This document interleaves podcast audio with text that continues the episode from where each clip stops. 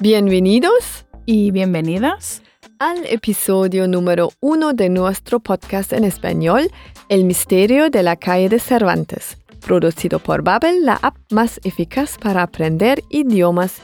Yo soy Fidi. Y yo soy Paula.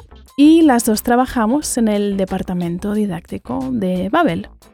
En este primer episodio vamos a escuchar las aventuras de tres compañeros de piso que viven en España, eh, concretamente en Madrid y para ser más exactos, en la calle Cervantes número 23. Primero vamos a escuchar quiénes son los protagonistas y seguidamente escucharemos el primer fragmento de esta historia. Después comentaremos y explicaremos el vocabulario nuevo que vamos a encontrar en el diálogo. Y al final de este podcast nos acompañará David, uno de los expertos de Babel, para hablar sobre las diferencias entre el español de España y el español de Latinoamérica. Pues vamos a escuchar a los protagonistas con sus voces originales y así los vamos conociendo uno a uno. ¿Te parece bien, Fidi? Perfecto, sí.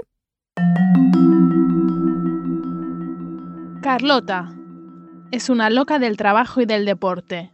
Es realista e irónica. Diego, profesor de origen colombiano. Le encantan los cómics. Lola, escritora de novelas sin éxito. Es miedosa y muy exagerada. Muy bien, pues ya conocemos a los protagonistas de nuestro podcast, Lola, Diego y Carlota. Y ahora vamos a escuchar el diálogo y vamos a ver cómo empieza nuestra historia. Veamos qué les pasa a nuestros protagonistas y vamos a estar todos atentos y atentas a las palabras que no conocemos. Es domingo por la noche y Lola y Carlota están charlando en el comedor. De repente llega Diego a casa. Hola chicas, Diego, ¿se puede saber por qué llevas puesto ese disfraz tan chungo? ¿Chungo? Si me costó 100 euros. Vengo del salón del cómic. Mis amigos y yo íbamos con el mismo disfraz. Eres un friki, Diego. ¡Silencio! ¡Shh! ¿Habéis oído eso? ¿Es que tenemos un vecino nuevo en el piso de arriba? Imposible. Ya sabéis que trabajo desde casa y no he oído ningún ruido de mudanza en los últimos días. ¡Ja! Es verdad, había olvidado que tú trabajas. ¿Os imagináis que tenemos un fantasma en el edificio? ¿Un fantasma? Se te va la olla. ¿Un fantasma? ¡Qué yuyu! Aunque, pensándolo bien, así tendría material para mi próximo libro. No digáis tonterías. Me voy a la cama. Mañana tengo clase de pilates a las 7 de la mañana. Dios mío, ¿qué ha sido eso? Muy bien, ¿qué te ha parecido el diálogo? Mm, quizás hacemos un breve resumen de lo que hemos escuchado. Bueno, hemos oído que Lola, Diego y Carlota viven juntos en un piso. Y oyen pasos en el piso de arriba, ¿no? Sí, parece que son del, piso de arriba y se preguntan si, tienen un, nuevo vecino. Em, y Lola eh, dice que es imposible porque ella trabaja desde casa. Hemos visto antes que es escritora. Sí, y Diego dice que quizás tienen un fantasma. ¿Tú qué crees? ¿Que tienen un fantasma o no tienen un fantasma? No sé, la verdad es que Paola me gustaría que sea un fantasma. Sí. ¿Y tú qué crees? Mm, yo no creo en los fantasmas, así que creo que seguramente es un nuevo vecino y es probable que Lola haya estado escuchando música y no se haya dado cuenta de que alguien se ha mudado al piso de arriba. Sí, puede ser. Pero bueno, tendremos que escuchar, seguir escuchando la historia para saber, para saber cómo continúa, ¿no? Sí. Em, vamos a hablar ahora del vocabulario nuevo, el que hemos escuchado en el diálogo, que es el vocabulario que vais a aprender hoy. Eh, no sé si os habéis dado cuenta, pero, este diálogo estaba lleno de coloquialismos. Y los coloquialismos son palabras o expresiones que se utilizan en el día a día se suelen utilizar en contextos familiares y es la manera mm, más informal de hablar eh, con nuestros amigos y nuestros conocidos. Ok, es decir, que es mejor no usarlo en contextos formales, como por ejemplo en una entrevista de trabajo, ¿no? Mm, exacto, yo lo evitaría ahí. Es mejor que lo evites. ok, bueno. Las palabras y las expresiones que vais a aprender hoy eh, son muy especiales porque todas tienen algo en común. Y es que su origen eh, está en otros idiomas que no, son del, que no es el español. Eh, ¿Eso quiere, quiere decir que estas palabras provienen de diferentes lenguas? Sí, exacto. Son palabras prestadas de otros idiomas que se utilizan eh, en español. Vale. Eh, Fidi, te propongo algo. Ok. Eh, ¿Vamos a jugar un juego? Sí, un ¿Sí? ¿Te juego. apetece? vale. El juego consiste en lo siguiente. Va a ser una especie como de juego concurso, donde yo voy a decirte los idiomas de los que provienen estas palabras y tú vas a intentar descubrir qué palabra se corresponde con qué lengua. Bueno. ¿Sí? ¿Te sí, atreves? me gusta. Vale.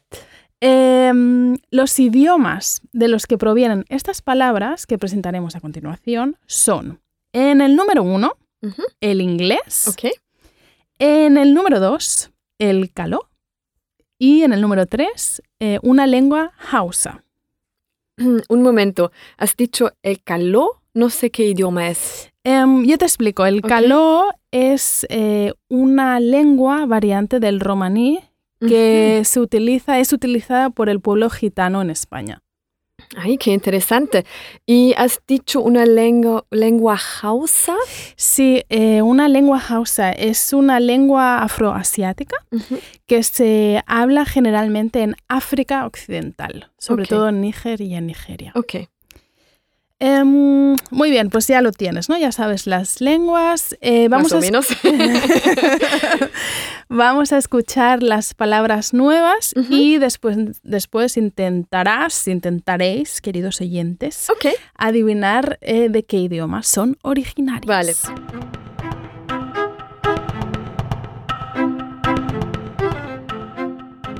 La primera palabra es yuyu. Por cierto, este sonido que acabáis de escuchar indica que esta es una nueva palabra que vais a aprender hoy con este podcast. Vamos a escucharla en el diálogo de nuevo. ¿Un fantasma? ¡Qué yuyu! Eh, Firi, ¿habías oído antes esta palabra o por la frase del diálogo puedes imaginarte qué significa? No lo sé, Paula. Algo como qué tonto o qué tontería o algo así. Oh, no. Ah. Yuyu es una palabra coloquial que tiene dos significados. Eh, vamos a ver el primero. En la frase de nuestro diálogo, ¿no? Un fantasma, que yuyu, significa qué miedo. Ah. Yuyu significa miedo. Ok. Y Diego utiliza esta palabra yuyu porque le da miedo pensar que su vecino sea un fantasma. Vale. ¿Y cuál es el segundo significado? El segundo significado de yuyu es desmayo, eh, malestar. Eh, quiere decir que de repente te encuentras mal, eh, que pierdes la conciencia o también que estás tan nervioso que te va a dar un ataque de nervios. Por ejemplo, si digo, eh, antes de esta entrevista de trabajo casi me da un yuyu, significa que estaba súper nerviosa por hacer la entrevista. O también la puedo utilizar cuando de repente me baja la presión y parece como que estoy mareada. Em, puedo decir, me dio un yuyu porque me bajó la presión. Mm. Significa que de repente me encontré mal. Vale. Y eh, una pregunta. ¿Yuyo va siempre acompañado del verbo dar? Sí, normalmente lo hemos acompañado del verbo dar, me dio un yuyu, o esta película me da yuyu. Bueno. Y ahora, Fidi, viene la pregunta del millón. Y esta pregunta Uh. no es solo para ti, sino que también para todos los demás que estáis escuchando este podcast. ¿De qué idioma creéis que viene la palabra yuyu? Vamos a repasar las lenguas del inglés, de una lengua hausa o del caló. Mm, ¿De la lengua hausa? ¡Yay! ¡Yay! Muy bien. Se cree que yuyu proviene de, mm, de la palabra, de la palabra yuyu, usada en África Occidental en prácticas relacionadas con la magia y la brujería. Uh. y por eso significa miedo. Exacto. Ok. Muy bien, pues ya tenemos la primera palabra, yuyu, Y vamos a ver la siguiente. Eres un friki, Diego. La palabra que vais a aprender es friki o ser un friki. Espera, Paula, creo que esta la sé sin que me digas qué significa la Ah. palabra. ¿En serio? Sí. Bueno, vale, vamos a ponerte los tambores. Y entonces, ¿lo tienes tan claro? Vamos. Es que esta es fácil porque viene del inglés, ¿no? De ser un friki viene de- del inglés. Sí, em, muy bien, muy bien. Y me parece como eh, de la palabra inglesa freaky, to be, a to be freaky o to be a freak. Sí, exacto. Tienes razón. Entonces eh, significa algo como una persona rara, extraña o extravagante. Mm, sí, friki se empezó a utilizar en España entre la gente joven, viene del inglés, pero ahora las personas más mayores también, también han empezado a usarla. Y mm, claro, o sea, Carlota llama friki a Diego porque viene disfrazado del salón del cómic, ¿no? Sí, Diego va disfrazado y lleva un disfraz. Pero ¿cómo era el adjetivo que utilizaba Carlota? ¿Algo con chu? Ah, eh, un disfraz chungo. Ah, chungo. Sí, chungo. Me gusta que me preguntes eso porque precisamente es la siguiente palabra que vais a aprender. Chungo. Vamos a escucharla en el diálogo. Diego, ¿se puede saber por qué llevas puesto ese disfraz tan chungo? ¿Qué crees que quiere decir chungo, Phoebe? Chungo es difícil, no sé, algo como feo. Mm, no exactamente, pero algo parecido. Eh, chungo significa de mal aspecto, de mala calidad. Ah, Em. Por ejemplo, si yo digo, esta camiseta que llevo es muy chunga, eh, significa que, que el tejido no es bueno, que es, de mala calidad. Y a veces va relacionado con algo barato, pero no siempre tiene que ser así. Y además, chungo tiene otro significado. Em, chungo también significa que em, puede significar difícil. Em, eh, por ejemplo, en la frase el examen de español fue muy chungo. Ok. Significa que fue Muy, duro, muy difícil. Exacto, Ah, ok. muy difícil. Y sabremos si significa una cosa o la otra dependiendo un poco del contexto de Vale. la frase. Entonces, Fidi, la última palabra proviene del... Uh, caló. Sí, esta era muy fácil. Sí, verdad. Sí, es probable que conozcas eh, otras palabras que vengan del caló, que es, como hemos dicho antes, la variante romaní eh, que habla el pueblo gitano en España, pero Mm. quizás no eres consciente de que viene de esta lengua, no sé. No sé. ¿Me puedes dar algún otro ejemplo? Sí, por ejemplo, ¿te suenan los verbos currar o molar? La verdad es que no. Eh, pues la verdad es que estas dos palabras se utilizan mucho en el, en el español del día a día. Eh, currar significa trabajar. Ah, ok. Si yo, por ejemplo, te digo mañana no curro, significa que mañana... No trabajas. Exacto. Ok. Y molar, eh, esta quizás la... Bueno, tú has dicho que no la has oído, pero quizás nuestros oyentes la han oído en España, entre la gente joven. Em, significa gustar. Así Mm. que si yo digo me gusta tu vestido, significa que... ah, ah, me mola tu vestido, significa que me gusta tu vestido. Ok.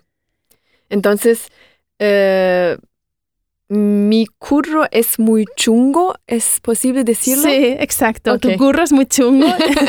Eres, no sé, doctora.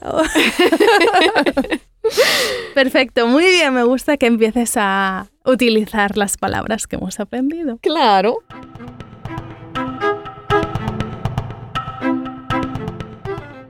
Y para el final hemos dejado otra expresión nueva que vamos a aprender y es irse la olla.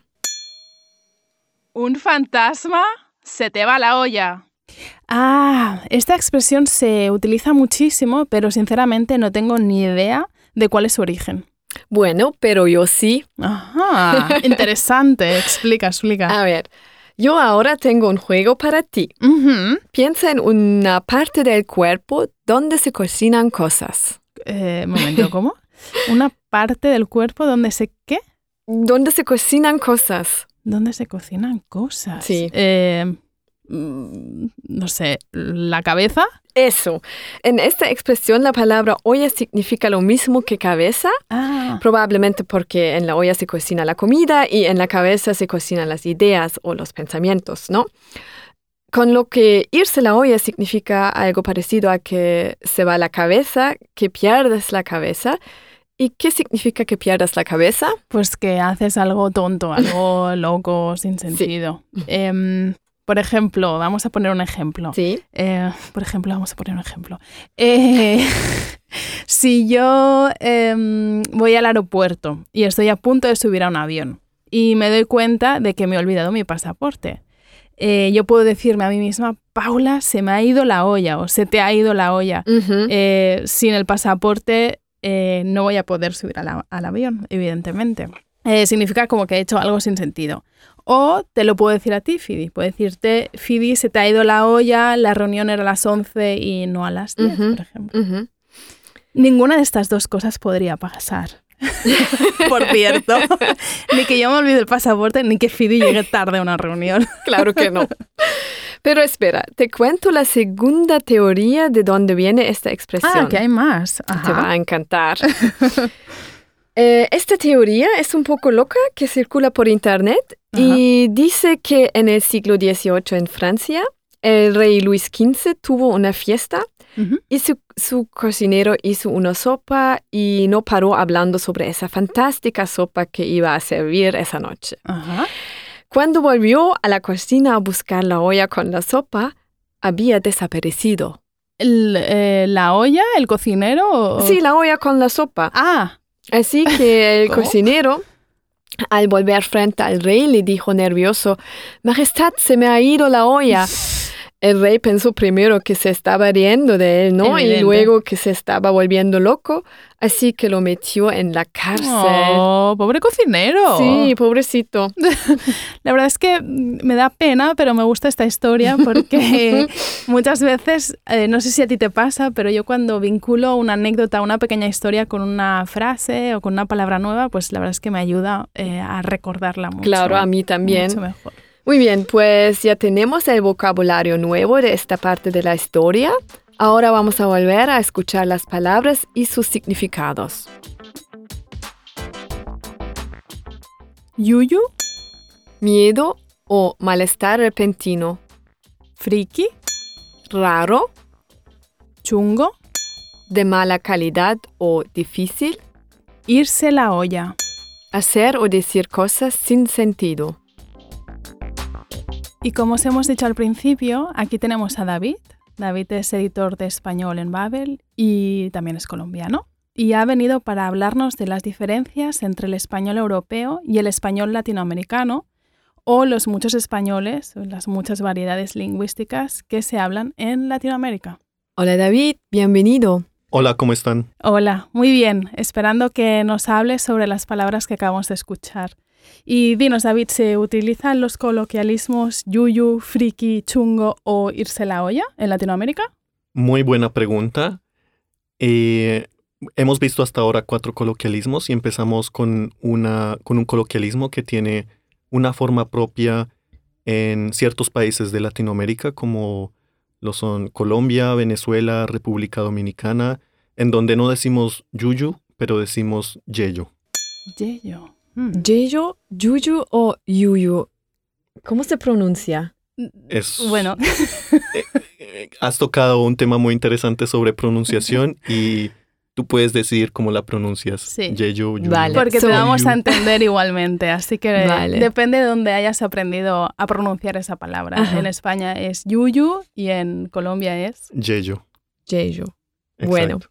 Bueno, hablando de la pronunciación que puede variar, nos encontramos con, con formas propias, pero en cuanto al sentido, lo mantenemos, Ah, vale. que es para referirnos al miedo que alguien puede sentir. Y diríamos más bien le dio un yeyo. Vale, también se utiliza, también me ha acompañado el verbo dar. ¿Y se- Exactamente. eh, también significa desmayo? Sí, puede ser un cierto tipo de, de estado eh, físico-emocional que, bueno, eh, contrasta con un colapso. Mm, ok. ¿Y em, la palabra friki se usa también en Colombia? Bueno, friki es una palabra que proviene del inglés, ha sido adaptada al español y diría que se entiende en todo el espacio hispanohablante. Mm. Aunque también tenemos formas como ner, nerdo, nerda, Nerdo. también adaptadas inglés. al español. Sí, del inglés. y podemos decir ser nerdo, ser nerda. O también tenemos una palabra tomada del japonés, otaku, que hace referencia a una afición obsesiva.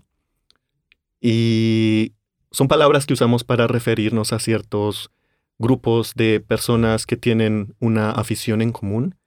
Y bueno, Y, pero Eh, yo, por ejemplo, podría decir Fidi es otaku o ner- depende. no- nerda.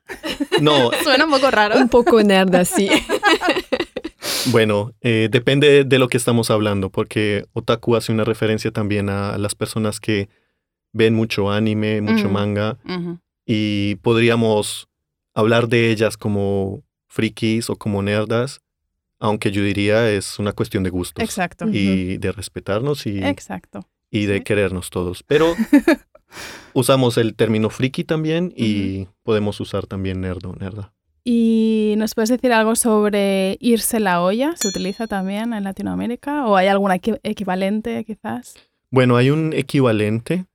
eh, según el tipo de según el país, puede eh, ser como en México em, se le botó la canica.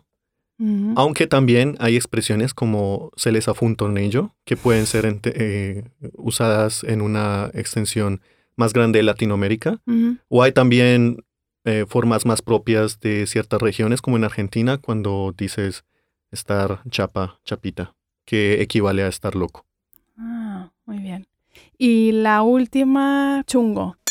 Chungo viene del caló, ya lo hemos dicho antes. No sé si se utiliza también en Latinoamérica o tenéis una palabra parecida para decir que algo es de mala calidad o... Esa es la que no usamos.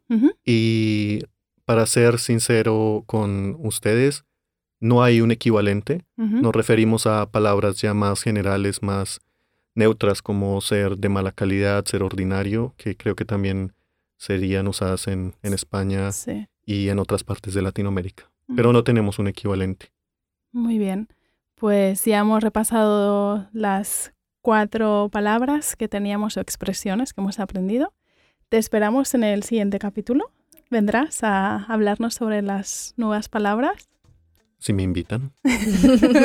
Gracias, David. Gracias por venir. Hasta la próxima. Gracias, ha sido un placer. Muy bien, pues hemos llegado al final de nuestro podcast. Esperamos que os haya gustado. Y que os haya servido también. Exacto, sí, muy importante. Y no sé, ¿qué va a pasar, Fidi? Mm, Fantasma, vecino, ¿qué ha sido ese ruido al final? No lo sé y ahora estoy intrigada, Paula. ¿Qué Mm. crees tú que va a pasar? No tengo ni idea. Yo tampoco. Así que, como no tenemos ni idea y suponemos que vosotros tampoco, vamos a tener que esperar al siguiente episodio. Este ha sido solo uno de cinco episodios que tiene esta serie de podcast. Exacto. Si os habéis quedado con ganas de saber más sobre la historia, os invitamos a escuchar el episodio número 2 de nuestro próximo podcast en español, El misterio de la calle de Cervantes. Sí. Eh, pero antes de irnos, por cierto, eh, os queremos comentar que este podcast está basado en el curso de español, curso avanzado 1, El misterio de la calle de Cervantes, en nuestra aplicación de Babel. Así que si además de conocer la historia, eh, queréis eh, hacer ejercicios y practicar y profundizar eh, vuestros conocimientos, podéis visitar nuestra página www.babel.com. Os invitamos también a que comentéis qué os ha parecido el primer episodio de nuestro podcast o también a que nos dejéis comentarios o preguntas en nuestras redes sociales. Podéis visitar nuestro Twitter www.twitter.com barra Babel. o nuestra página de Facebook en facebook.com eh, barra babel.spa, o sea, spa como Spanish. Exacto. De momento nos despedimos, pero os esperamos en el próximo episodio. Hasta pronto. Hasta pronto. Chao.